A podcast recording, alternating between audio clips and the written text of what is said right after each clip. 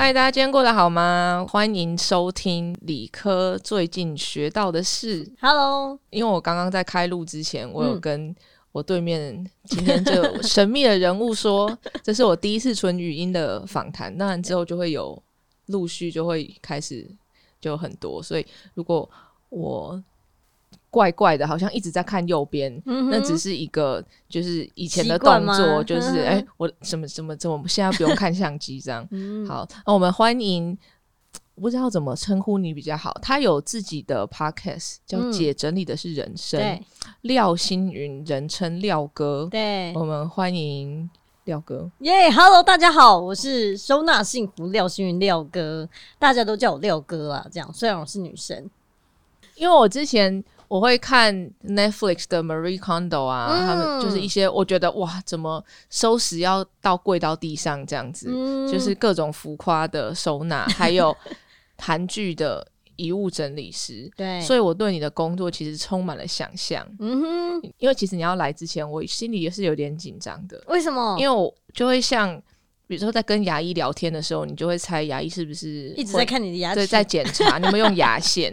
嗯现在心中对于收纳的评分，嗯，你怎么样？你觉得怎么样？四周围这样吗？对，因为嗯现在我、们在 我的办公室里面嗯在录 podcast，、嘛对，我其实原本想要干脆放一个屏风，把我那角落那些东西杂物把它挡起来就 嗯算了，我觉得啊、呃你的环这边的环境这样还还还 OK 啊，还能接受。对，还能接受。而且因为它是工作室的话，其实这些都是平常需要用到的东西，放在看得到的地方，这样还 OK。哦，嗯哼，标准没有到说严格到，我就好奇你去过这么多的家庭嗯进去帮人家整理这些东西，就是你你去过这么多家庭在整理啊，你能不能稍微帮我们分类一下，会需要你的通常都是嗯，什么类的状况？除了哦他们家里很杂乱之外，我觉得其实，在我的呃分类呃，应该说，如果把我的客人分成十种类型的话，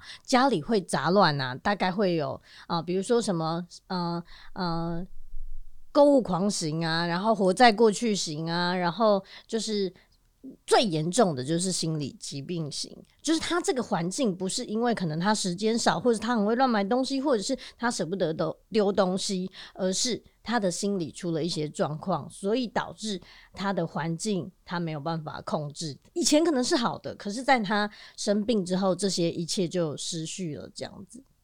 像什么样的病呢？那些、嗯像你是说囤积癖那样子吗？对，囤积癖也是一种，但是我觉得比较呃明显的，比方说他可能是呃有创伤后压力症候群，类似像这种，比如说他可能经历了一个很大的创伤，可能家人车祸过世，或者是一个很巨大的天灾等等，然后导致他会很害怕，如果我把这些东西清掉，就好像丢了我跟那个人的连结，类似像这样子。我之前有看美国的，就是嗯专门在讲 hoarders，、嗯就是有囤积症的对人他们的状况。每一间房子里面都是一个故事，对啊，对，不管是你刚刚讲到的，或者是可能有些人是因为工作，有些人是嗯。因为有亲人死亡，嗯，没办法放下人住的一个地方，有点像是一个人心里的缩影。嗯，没错，真的是。多多少少它反映出来这个人的心理的状况。对我有时候我都会觉得环境反映心灵，所以我们去像我去过一千多个家，只要光看到他进去他们家，看到他家的状况，就可以知道他大概是心理大概是什么样的。情形这样子，虽然我不是心理医师，可是我去的时候，很多时候啊，他们表面上跟你说的，跟他物品跟你说的，其实是不一样的事情，所以很有趣欸。对，你要不要说说看？比如说长相怎么样？就是大家 也不是说不定长相啊，说不定听众他们会有办法参考，嗯就是你走进家门，给你带来什么样的感觉，可能嗯代表你现在的状况。嗯，我觉得如果用另外一个方式来讲的话，比如说，假设我去他们家，然后看到的是他只是比较简单的，他可能是呃状况是他的衣柜里面有衣服，这样子状况是不是很正常？对？只是可能衣服的方式放错了，这种陈列错误而已。啊这就还会有陈列错误吗陈列？错误就比如说衣橱你，你你觉得衣橱应该要放什么？衣服啊，衣服对不对？可是我会在衣橱里面打开，看到整箱的瓷砖，或是笨斗跟扫把，就是很奇妙的状况。还是说他衣服比较少？没有没有，他就是放错了这样。但是如果陈列错误就很简单，也许呢他是不喜欢折衣服的人，可是他买了很多抽屉的衣柜，导致他的衣服都乱堆在上面。那其实很简单，就只要把它变成吊挂就可以了。那就会有这种状况，这种是最轻最好处理的。功能性上的错误，对对，功能性上的错误，但是会有比较多的是，例如说，也有像是呃，除了呃，还有一种就是动线。就是你进去之后，它的动线根本就是错的。它在一个走廊上放了一个大柜子，或者是放了沙发，导致它整个都每天在绕来绕去，可是他自己不自觉，这种也有。哦或者是他每一个柜子都有，但是就是每个卡来卡去打不开。总之会有很多很多你会意想不到的。那他在住在那里的时候会有盲点，可能就觉得哎、不就是这样，只是觉得有点难用。但我们去。就忙可以针对他的盲点跟他说，如果你把这个柜子往那边推，然后把这个东西前面的东西清掉，然后这个怎么怎么收纳的话，他就可以变好。他就会突然觉得哦，原来只是这样，所以他们其实是有收纳的呃，应该说有收纳的的这个天赋，可是被这些动线卡住了。就这些是比较简单的技术没上错问题可以技术克上。对对对，那其他嗯，你觉得比较难的这种状况是什么？其他比较难，像你刚刚讲的囤积，对不对？囤积就是一个问题，因为比如说你囤积，我们选择的方法都会是这样。如果他家堆满了东西，你就会觉得我请里长、请垃圾车、请清运，直接把他东西都挖光，直接一口气带走，让他就是干干净净的，这样就好了。可是你觉得这样有办法维持吗？你觉得？第一个是这个对他们来讲会不会太残忍？对，会很残忍。他说没错。他就是需要这些东西跟他一起。没错，没错，因为我们就有发现，之前我就有一个客人，她婆婆去挂香，总之就是出去玩三天两夜的时候，他们就趁机把他们家所有的东西都请小货车把它载走，然后一回来，她家变超干净的时候，那婆婆整个大俩公就是吼他们，就说你搞载灯啊，就是把那些东西全部都给我载回来，凭什么你丢我的东西这样子？那所以我觉得。对他们来说，这些东西是一部分的自己，就是你在你在清你你把他东西丢掉，你也是把他一部分的他丢掉了。所以，如果要让囤积症的人真的好好的动起来的话，最重要的是你要去看到他核心内心是想要。或者是渴望什么？也许他觉得这些东西，所有他的子女，所有他的家人，都会因为某些事情离开他，只有东西不会离开他，这也是一个原因。所以很多时候，我去到囤积的家，我却有办法让他们愿意把这些东西慢慢割舍的原因是，倾听他内心的故事。有时候他可能会跟你讲说，为什么他会留很多这样子的啊、比方说装番茄的盒子好了，你就觉得哇塞，你成千上万都是这种装小番茄的盒子，是为什么？他会说啊，我我儿子小时候啊，他们就美术课需要这个盒子，可是我们没有。所以我们就是想尽了办法，我们还是得不到这个盒子。现在我只要看到这种盒子，我就会留着。我希望有一天可以弥补当时没有的那个状况。就是你会觉得是一件很小的事，可是对他而言，他会觉得他错过了当时要给他准备了一个这个番茄的盒子的这种时机。所以他在未来，他已经他儿子已经很大了，四五十岁了，他还在留这个番茄的盒子。但我觉得我要是那个儿子，我会很感动。我谢谢，我好需要这些番茄盒子。它就是一个爱的表现嘛，看你怎么看他。嗯对你要是觉得说你怎么要一直堆这些有的没有的东西，你就会觉得哦，跟你没办法沟通。没错，可是你要是看到它是爱的表现的话，或许你们可以再去建立另外一种爱的方式。对，我也觉得这真的是一个很长时间的抗战，跟附近的嗯人必须要真的拿出非常多的爱来支持他。对。但是如果我们很多时候遇到这样子的呃家呃长辈或者是家人，我们只会一直吼他，一直骂他，为什么你堆成这样？你侵占到我们的空间，你怎样怎样怎样怎样？可是如果真的静下来看，他堆的东西是什么，然后能不能好好的跟他聊一聊，或者是用一些方法让他愿意。交出这些东西也是一个方法，比如说他囤积了一大堆报纸，你。他也不看，可你不知道为什么他要囤积那些报纸。那你去跟他沟通的时候，也许可以用一些些小小的小技巧，让他愿意交出一点点报纸就好。例如说，妈，哎，我同事哈养宠物啊，因叔要几挂报纸，你可以给我一些报纸吗？他给你一点点之后，你就可以带走那些报纸，对不对？他愿意给你，就是开启了这个开始慢慢你可以清东西的一个点。嗯，很神奇。我觉得这个同时啊，也可以。比较带到我们的日常生活，嗯，就是如果这些爱囤积的人，嗯，他要是觉得囤积是一个很严重的问题，他就不会这么做了。那其实你跟他说，哎，你不要放那么多东西，好不好？比如说，哦，影响到走路，他们也知道，他们知道，他们知道啊。但是其实这没有对他们来讲有非常核心的影响，没错，没错，他就不会改变。对，所以只能从你刚刚讲的，先从一些动作上的启动开始。对我之前有遇过一个，就是一个呃一个阿公，然后他也是家里囤积很多东西，可是就像你说的，从一个小小的契机开始，然后我们就问他说：“你有没有想要？”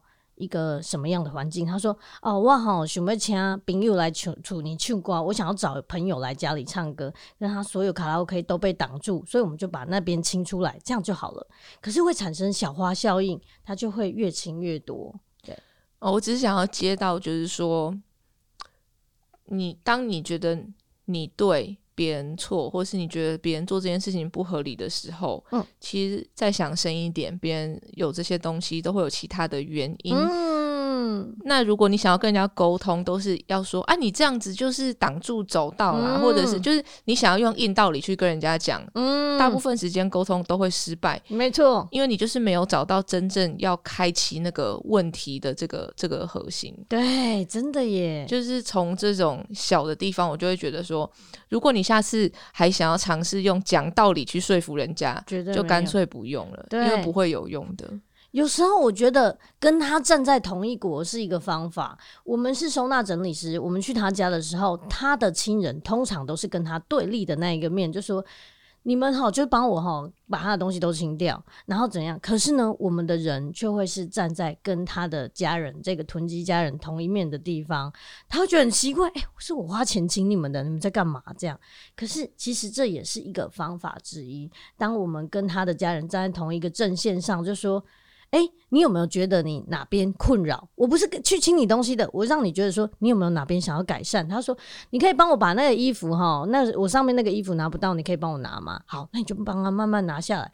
他受到你的帮忙之后，他反而会觉得耶，我们是同一国的，就会慢慢的呃愿意听你说，或者愿意慢慢的开始动他的东西。所以你一部分处理物品的同时，你一部分处理的是一些人的问题。没错，没错。这个假收纳大师都已经来了，然后他刚刚一来就他先帮我开了要送我的礼物，然后再帮我拆了这个东西。我现在来拿一下这个二零二三年一日一舍的这个这个日历，然后今天是一月三号，对，星期二。他今一日要丢掉一个东西，他今天推荐丢掉的是丢掉一份婚礼喜帖、婚宴小卡。你对新人的祝福已经传达，婚礼的美好回忆就留在心中。嗯。不是啊，谁会留这个东西？很多，好不好？啊，我知道了，我知道，很惊人。我今天看到大家的，就是在 IG 上的作业是这个，对不对？就每一个人都开始看，那翻到那一页开始做这个作业。就他们打开抽屉啊，发现满满的喜帖，然后还有帮别人拿的，忘记还忘记拿给人家，然后或者是拿起来就说，我上面的人完全不认得他们是谁，因为可能各过了二三十年，长得都不一样。竟然留，我要再随便翻一个，哦丢掉超过一个月的刷卡签单。对啊，刷卡签单你已经在刷完就可以丢了吧？丢掉一支不利的削皮刀，我们有遇过客人有十五支削皮刀，没有一只是厉害的。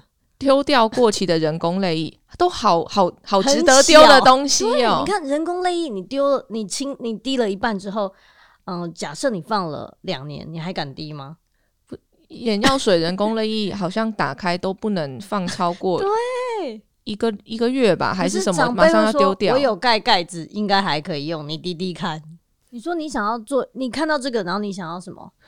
因为我觉得你这个一日一舍的东西非常的棒，嗯，然后很多人需要。我心中我想要做的是每日一个 no，对、哦很不错。你想，因为我觉得大家都会嘴软，嗯对人事物各种邀请一个每日至少帮自己说一个 no，、因为太多人都想要都变成为了别人在过日子了。嗯，每日一个 no，或者是或许对那些很难建立界限的人来讲，就已经很难了。这这个很不错哎，这是一个很好的尝试。就是我请你喝饮料，但是你要说 no，需要有多大的勇气？，对对，耶就这么简单的。然后大家可以，我也我我也也没有说要大家一定要分享，可能会很奇怪。我今天 跟老公说 no，对今天没有要爱，今天没有爱。对因为我老公很淫乱，所以我每天都跟他说 no。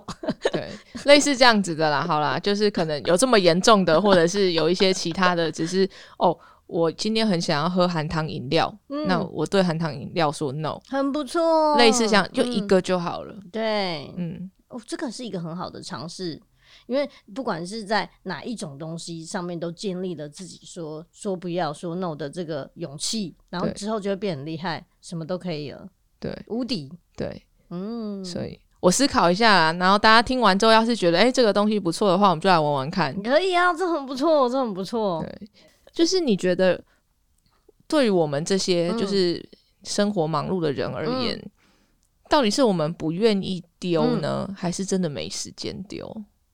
应该说，我们东西真的多到，就是进来的速度远超过我们清掉的速度，所以不是我们不愿意，是我们根本没有花时间在这个。但我们在索取上很快，可是要清的时候，又会觉得说这东西好像好好的，先先放着，也许有一天我会用得到。对啊，我也常常有这样，比如说、根本已经穿不下的衣服，然后我就会说。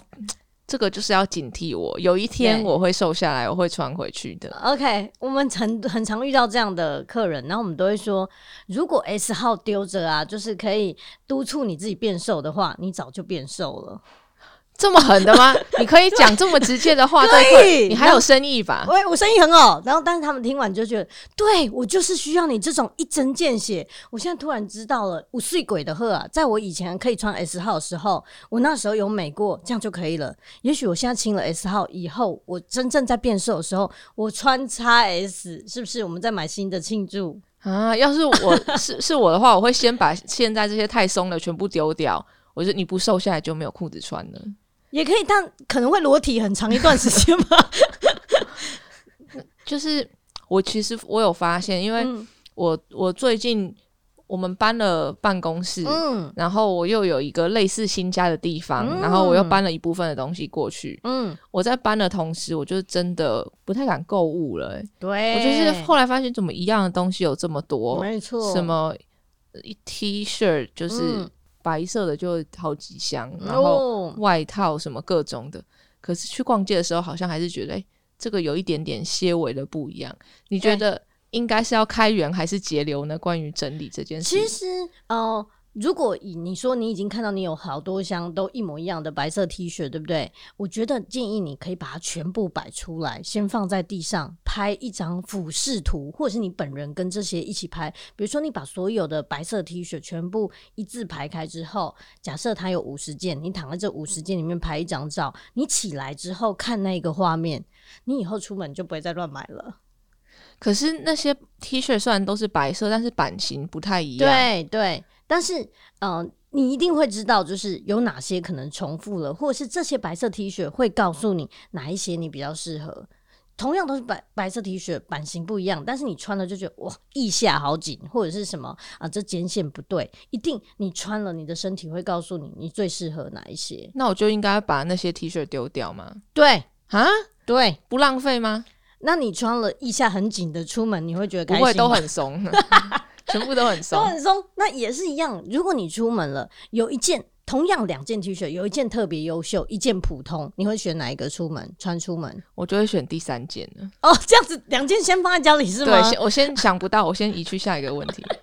哇，好，那这样我们先，那我们就先先休息一下，大家再见喽。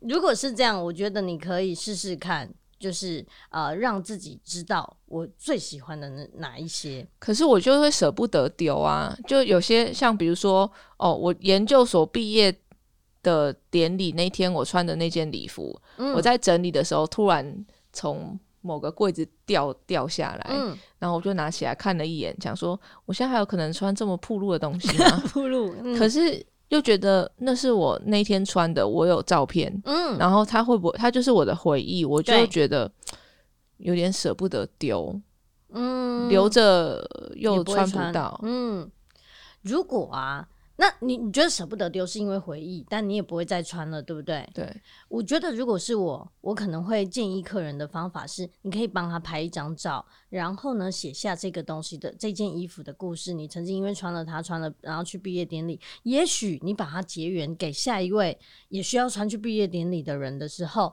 他这件衣服又可以物尽其用，产生第二个生命去别人家，这不是更好吗？你说的很对，我决定拍一张这个照片之后，这这个 podcast 播出的时候，嗯，我就想办法把它送出去。可以啊，而且搞不好收到的那个人要身材很好的人在报名哦，我这边先提示一下 很，露哦，很 有点露哦。对，对对对啊，收到的人一定很开心。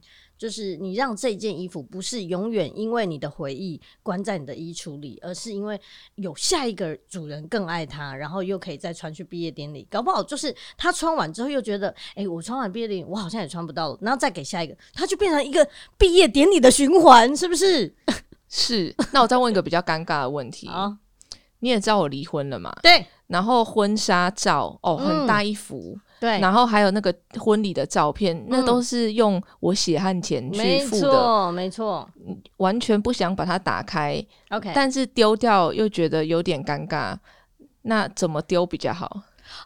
我想到一个很酷的方法，就是因为我们曾经有遇过，就是他把他婚纱照整张这样大张的那种、嗯大张的直接丢垃圾车，结果因为那垃圾车的爪子没办法吃掉那个那一张婚纱照，它就整个变成游街，全世界人都可以看得到他们的婚纱照就是在游街，这样很丢脸。所以最好的方法是先喷漆，好不好？先把他的脸喷掉。可是我想到一个你很酷的，说你不一定要喷啦，你就把它变成装置艺术。昨天把它丢掉，拿去 回放放着回收，我怕就是我就是那个游街的人。有可能那怎么办？就哎、这好像是理科带的都是不是？可是你已经丢了吗？我就是我就是说，那、帮我拿去回收。那请问一下，你有把头的部分剪掉吗？没有，因为它还放在那个盒纸盒里面。纸盒。不过说实话，现在有民间的业者专门在处理这些啊、呃婚纱照啦、大型的啊，或者是整本的那种，嗯他们会帮你销毁，因为那很难撕诶、你很厚诶、那对啊，而且那个那个封面是硬的，还敲还有声音。对，质感特别好，这样、啊很坚固。大家可以以后想想，照片要不要数位的就好了，不用把它印出哎、来。真的，因为我有发现，呃，拍了这么多婚纱照，最后都在床底下，对对不对？其实也不会用到。对，嗯，那还好，我觉得我家有好多值得丢，但是我舍不得。像 有一个也是我儿子根本穿不下又很可爱的衣服是什么时候小 baby 的时候的衣服吗？哦，我从小 baby 留到现在的都有，嗯然后我留了一箱又一箱，然后那时候就一直舍不得丢，就是觉得说我要再生下一个小孩的时候可以、嗯可以嗯穿。嗯，那我也去冻卵了，可是嗯距离我下一个小孩的出生日期是可能遥遥无期。嗯我就是你觉得我要留着，还是我应该要就算了，把它送人丢掉？你觉得如果等你冻卵的之后再生的那个新的小 baby 的时候，你会让想要再让他穿这些旧衣服？如果发现那些旧衣服已经发霉、有黄点之类，你还会想让新的小 baby 穿这个吗？不会，对不对？所以你放着也只是纪念过去你儿子的小时候的时候可是要是保存良好呢？哦，那就留几件就好，留几件保存良好，一定会给下一个小 baby 穿的特别有意义的这种，这样就好了。就是缩小那些啊、呃衣服的数量，这样就好。那你衣服送人真的有人要吗？有超多人要，超多人，小朋友的衣服，什么都有大人的衣要服对，什么鬼东西都有人要。我怕送去也只是被丢掉，嗯，我不知道哪里有真正会想要我的衣服的人。台湾有很多机构，可是如果你觉得你不确定这些机构到底要不要这些东西，你其实在网络上就很好送你的四周围的朋友，或者是说当地社团。假设啊，我随便举例，假设这里是松山的话，那你就可以在什么松山人社团，然后就是说，哎、我有一箱衣服是女女女装 M 号，你就拍一个集体的团体照这样，然后有没有人需要？好，那个人需要，你就整箱送他。那如果他有不需要的，他再给下一个人。像这样，哦，因为其实不想丢掉的原因真的是怕浪费，因为嗯。买这些衣服都我都是买我觉得很不错的东西对，，那要么穿不下来，要么哦，我觉得有个很吊诡，就是我生完小孩之后，我的脚的尺寸大了要半号，哇哦，所以嗯。变成有一些鞋子我变成穿不下，对。但是这些鞋子又可能一双就几万块，我又舍不得嗯。丢掉。嗯，你有亲朋好友的脚刚好是那个 size 的，你可以送给他我就是我家脚最大的，哦大家可能就塞一些东西 把它穿进去吧。那也许也有一个。也许啦，有一个陌生人是跟你一样脚比较大，然后他都找不到好看的鞋子，你的鞋子就是他的救命鞋，也不一定啊，对不对？就是觉得我想要好看的鞋子，结果你是我有这些鞋子，我不知道送给谁，那他你就是他的有缘人，嗯，对，我觉得你可以做教大家怎么样清冰箱，最后的问题。哦，清冰箱是吗？因为很可怕，长辈会觉得放冷冻的东西不会坏。对，过期十年的都说我没，我现在不吃，不代表我以后不吃啊。对对，那要怎么办？嗯、我觉得冰箱的清法很简单，就是你先拿一个像水桶的东西，或者是脸盆的东西，先把然后铺在你一个平台的桌子上，然后铺满报纸，然后把那些东西都卸下来，然后看一下，你会发现有的冰到你根本已经看不出它到底是什么，这是石头吗还是什么？然后结果发现冰了很多年，那你把它拿出来之后，就是问自己这个东西。煮了我我会煮吗？然后如果是不会，那这这个就可以不用了，或者是它明显过期，这个可以丢，对不对？但有一种是它还好好的，只是我不会煮，那我们可以让给别人煮。可是说实话，我们说我们把这些食物带走，对不对？有的也许还能吃的，可以给剩食终结者，剩下的剩食物的食。那如果它是能吃的，那也是好的，那你给别人吃，这样也很好。但是如果呢，它是很明显就是你自己也不知道，然后也可能也许过期了，你就可以真的进收收水桶了。这样，可是要送给谁啊？剩食终结者是谁？就是它是一个社团，哦，真的是有这样子真的有一个社团。比如说你今天煮了卤肉饭，但你卤肉太大锅了，然后你。你不知道要给谁才好，你就在盛食终结者 PO 上去说，我这里还有半锅卤肉，马上就会有人在你家楼下等。圣食终结者圣脸书社团吗？脸书社团剩下的剩食物的食，哦，有需要的人去搜寻对，一下然后像。什么剧组，有时候他们叫太多便当啊，太多饮料，然后也不知道给谁喝，对不对？剩食终结者，你抛上去，哪怕你在偏远的山区，都会有人去跟你索取，所以哎我就不会第一次听浪费食物。到哎、对啊，我觉得超棒。因为我很需要这个，因为我妈都是逼我要吃完，我就真的吃不完。原来嗯现在可以对外求对对对对对救了。对对对，就什么不要的，呃，也不是说吃吃到一半的中药，但你没有要吃了，这些也都我说的中药是可能中药材，但是它是好的，是，就是它之后还可以再利用的一对。对对都可以送。哦，那很需要哎、嗯还有一些像南部的亲戚啊，他们送水果嗯，都是那种五香，我懂。然后我们家就是两大一小，嗯但是它就是五香。然后我就问我妈说怎么办？就是冰箱也冰不下，吃也吃不完，分送老实说。我认识的人也没有那么多，嗯到我可以拿一串香蕉就这样子送你。嗯哼哼哼哼这时候，这个圣食终结者对，就可以帮助你。还有像比方说政务了政务网啊，然后分享爱免费结缘啊，甚至还有一个叫做呃，就是免费市集，废是废物的废，你就是去到他指定的地方，比如说某某公园，然后你把所有你不需要的东西或食物也可以，就是所有你不要的东西摆在地上，一瞬间大家蜂拥而至，五分钟你的东西就被抢完了。哇，我我需要好好的来研究一下这方面的东西，因为对对于老一辈的人讲，你不吃完就把东西丢掉，很很浪费。费，可是对我们来讲，真的已经吃不下了，吃下去对身体也也不不是那么舒服。对啊，那好好的东西，其实就变成又会舍不得，嗯你就冰冰箱一直冰，一直冰，冰到嗯，它终于不能吃了，然后再再把它丢掉。对啊，我觉得清理这项工作啊，嗯。在清理的同时，也把内心的一些东西顺便也一起整理过，对，不管是过去的回忆，然后你不敢触碰的东西。嗯。老实说，那些婚纱照就是我不敢触碰的东西，嗯。因为我不想要再对这件事情有任何的情绪或什么了。嗯，所以那时候其实有家人问说这些东西要怎么办，我说先放着吧。嗯那我觉得我终于已经整理好了，嗯要准备跟这件事情断舍离了，因为我连看到的怒气我都不想要有，嗯，我就会觉得，嗯，就是这个事情嘛，嗯，毕业了用不到了，把它丢掉。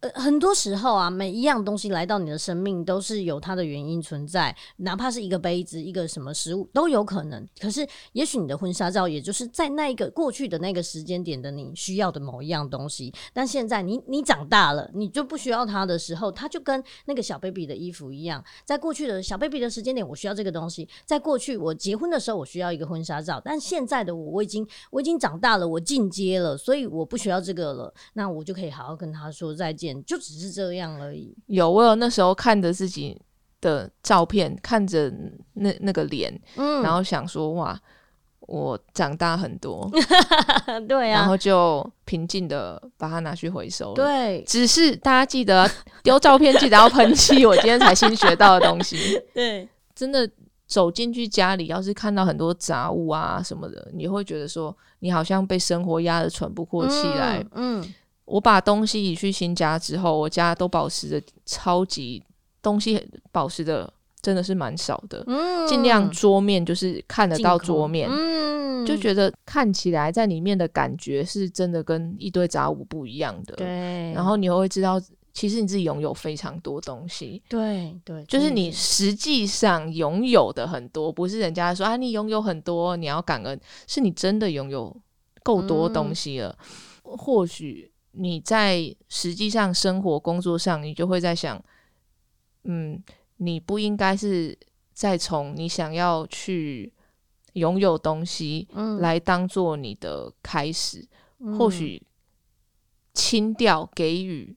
嗯。并不是给予你不要的东西，嗯而是给予你觉得别人会想要的东对西，对对，它也会是另外一个开始工作的想法。嗯。就这边也是分享给大家。对啊，它是一个新的循环，很不错。对，那我觉得一在一个年尾要新开始之际啊，能稍微帮自己整理一下，我嗯觉得对于你的新年新希望，又感觉又是一个更好的整理。对，而且其实很多时候，如果说啊，你觉得你运势不好，你觉得你心情不好，你觉得一切都不好的时候，整理就是一个最好的时机，就跟搬家一样。是蛮对疗愈的事情，嗯，对，就是有些时候你放着故意不回去看的东西，时间到了，你还是得去面做这个功课。对对，做完这个功课之后，其实心中会真的轻松不少，嗯你又或许有一些新的能量可以去做一些新的事情，没错，没错。就是把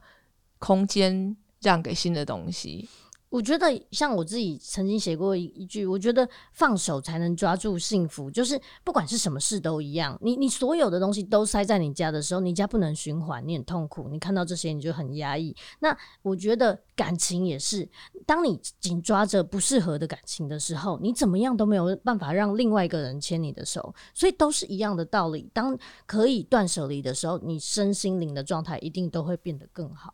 是是，嗯那今天就谢谢我们的廖哥，耶，谢谢理科太太。跟大家哦，我现在只有理科了，啊，对，理谢谢理只有理科。了，我要慢慢的跟大家讲，现在只有理科，了，后我们也要面断舍离后面那两对，我们要断舍离后面的两个对，字，谢谢理科，谢谢廖哥。那也希望大家听了觉得说，哦，好啦，回家把一些东西丢一丢，就是嗯。不要再、不要再留着，有一些明明可以回收的东西，先从先先从简单的东西做起，嗯，对，先从一些过期根本就不应该留，它原它原本就应该是在垃圾桶里面的东西开始，对，然后这是初初级版嘛，对。中级版的可能会比较像是我的那个毕业典礼穿的 那件有回忆的东西，就是要做比较多的事情，因为你要事情门槛越高，大家就越不想去做这件事嘛。对。不过其实最简单的啦，就是像我们一日一舍的日历书这样，就是如果你真的不知道从何下手，你可以在 IG 啊，或者是呃我们的连粉丝专业，反正搜寻一日一舍都可以看到。每天你只要是跟着上面的任务，就不用再思考我今天到底要丢什么了，因为上面都有。你是会醒来眼睛一睁开，我今天要丢什么？对，我会就是有新的目标，然后你就觉觉得，哎、其实我今天好像可以再做点什么事。我觉得用今天要丢什么来代替今天要买什么，哎、也很不错，很不错哦很不错。对对我今天可以清掉什么？我可以跟什么说再见？对对，不管它是你的一个不想再拥有的习惯，嗯不想要再拥有的人，对人，不想要再拥有的物品。对我觉得大家都可以试试看一日一舍这件嗯事情。对好，那今天就谢谢廖哥。耶，谢谢。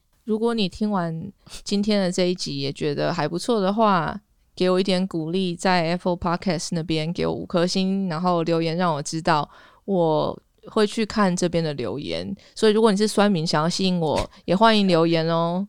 然后呃，之后我们会不定期，就是我会去读出一些有趣的留言出来跟大家讨论。那你也可以这一集上面说说看你想要丢的东西是什么。我们之后也可以拿来讨论。那今天就这样子喽，